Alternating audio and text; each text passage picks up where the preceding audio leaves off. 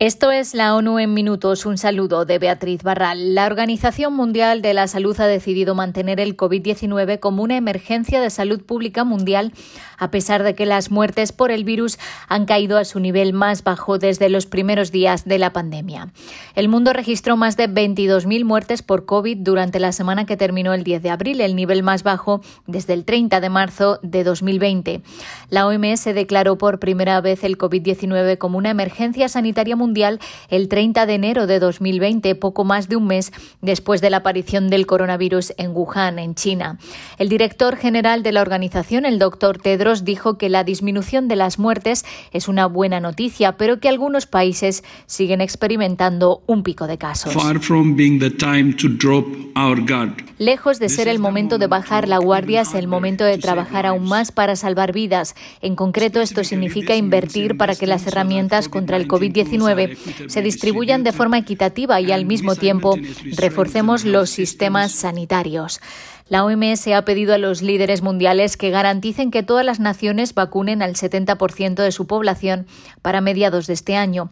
Sin embargo, 75 países han vacunado a menos del 40% de su población y 21 naciones han vacunado a menos del 10% hasta marzo. 1.400.000 personas en el este de Ucrania no tienen acceso a agua corriente y otros 4.600.000 en todo el país están en riesgo de perder el suministro de agua después de seis semanas de guerra tras la invasión rusa. Según UNICEF, solo en el este de Ucrania se han registrado al menos 20 incidentes distintos que han dañado infraestructuras hídricas.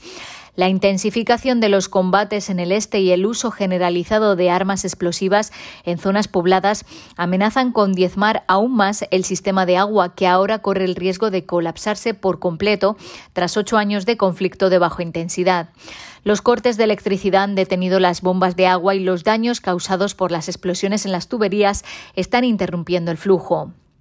Los riesgos para la salud, especialmente para los niños y los ancianos causados por los cortes de agua, son graves, ya que la gente se ve obligada a utilizar fuentes de agua sucia, lo que provoca diarrea y otras enfermedades infecciosas mortales, dijo la representante de la ONU en Ucrania. En Mariupol miles de personas están bebiendo agua sucia.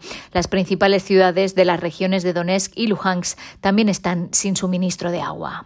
La activista Nadia Murad ha lanzado en el Consejo de Seguridad unas directrices sobre cómo recabar pruebas de las supervivientes y testigos de violencia sexual en conflictos de forma segura y efectiva. Murad, que ganó el Premio Nobel de la Paz en 2018 por su trabajo para terminar con la violación como arma de guerra, fue torturada y violada cuando estuvo secuestrada por el Estado Islámico. Las directrices tienen como objetivo reducir el riesgo de causar un daño adicional a las mujeres cuando proporcionan las pruebas.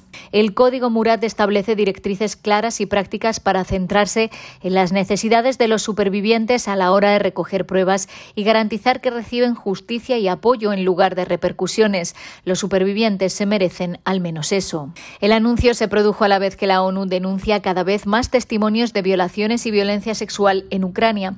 La representante del secretario general para la violencia sexual en conflicto pidió investigaciones rigurosas sobre las crecientes acusaciones.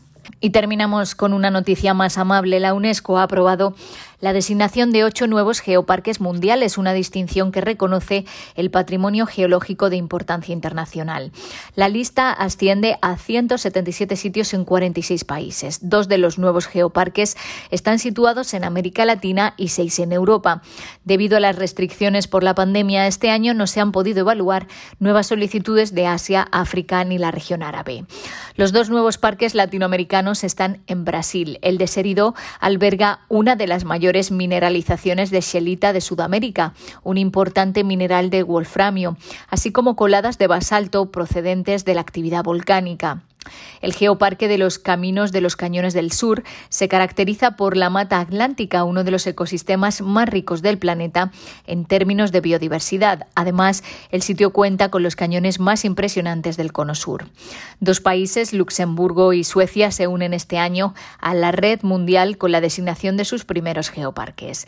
Hasta aquí las noticias más destacadas de las Naciones Unidas.